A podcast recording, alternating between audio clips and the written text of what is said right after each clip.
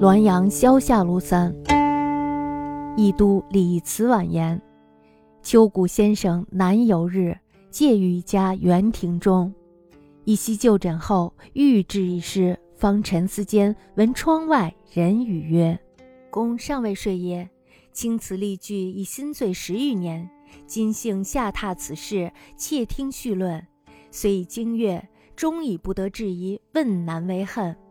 虑或仓卒别往，不尽所怀，贬为平生之欠。”故不辞唐突，愿隔窗听徽主之谈。先生能不拒绝乎？秋谷问：“君为谁？”曰：“别馆幽深，重门夜闭，自断非人迹所到。先生神思一旷，量不恐怖，亦不必深求。问：何不入室相晤？”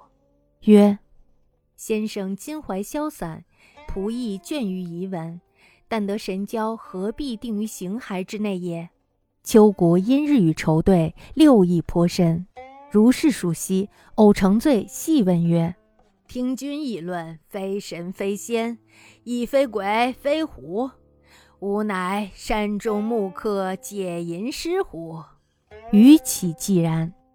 血细窥之，缺月微明，有影蓬蓬然，略水亭沿角而去。园中老树参云，宜其目寐矣。此晚有云：秋谷与媚语时，有客窃听。妹谓渔阳山人诗，如名山胜水，奇树幽花，而无寸土，亦无骨；如雕栏曲榭，池馆宜人，而无寝室，避风雨；如一定雷袭，斑斓满脊，而无辅赠，共饮窜。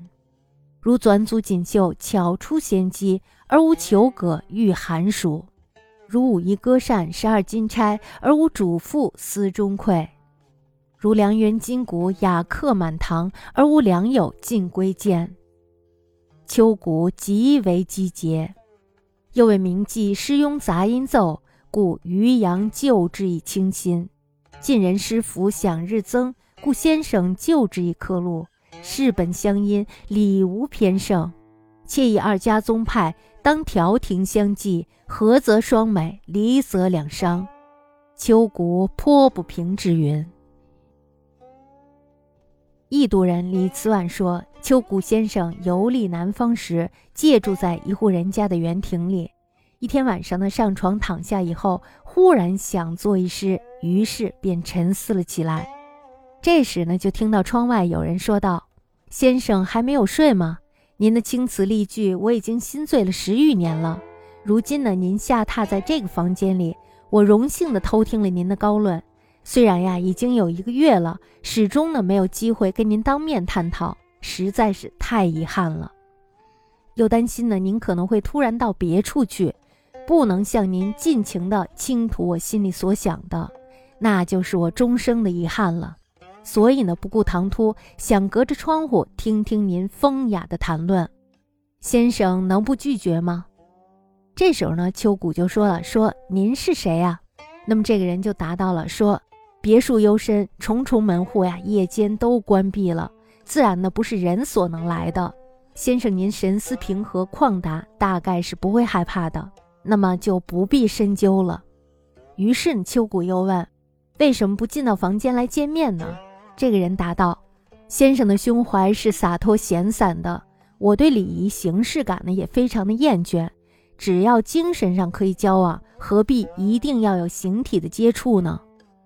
秋谷于是每天都同他应酬答对，发现这个人呢对《诗经》六艺造诣很深。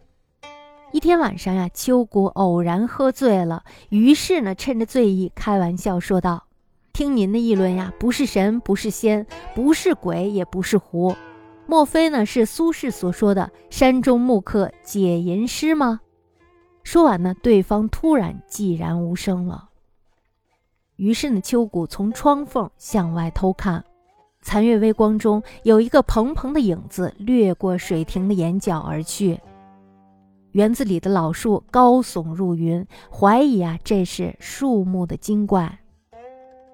李慈婉又说了：“秋谷和精怪谈论的时候，有人偷听。精怪说：“渔阳山人的诗是名山胜水，奇树幽花，而没有一寸泥土来种植五谷，如同雕刻的栏杆、曲折的台榭、池院关舍，景色宜人，却没有遮风避雨的寝室，如同一顶类席这类古玩的器皿一样，色彩错杂灿烂，堆满了桌子。”却没有像辅赠这样的用来烧火煮饭的炊具，如同是编织的锦绣，精巧的就像是仙女织出来的一样。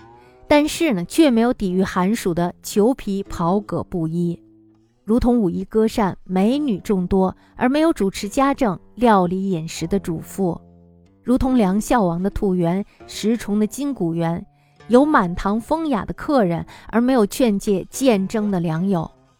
秋谷呢听后极为赞赏，又说明末的诗如平庸的音乐一样杂乱鸣奏，所以呢渔阳山人以清新的诗风来挽救。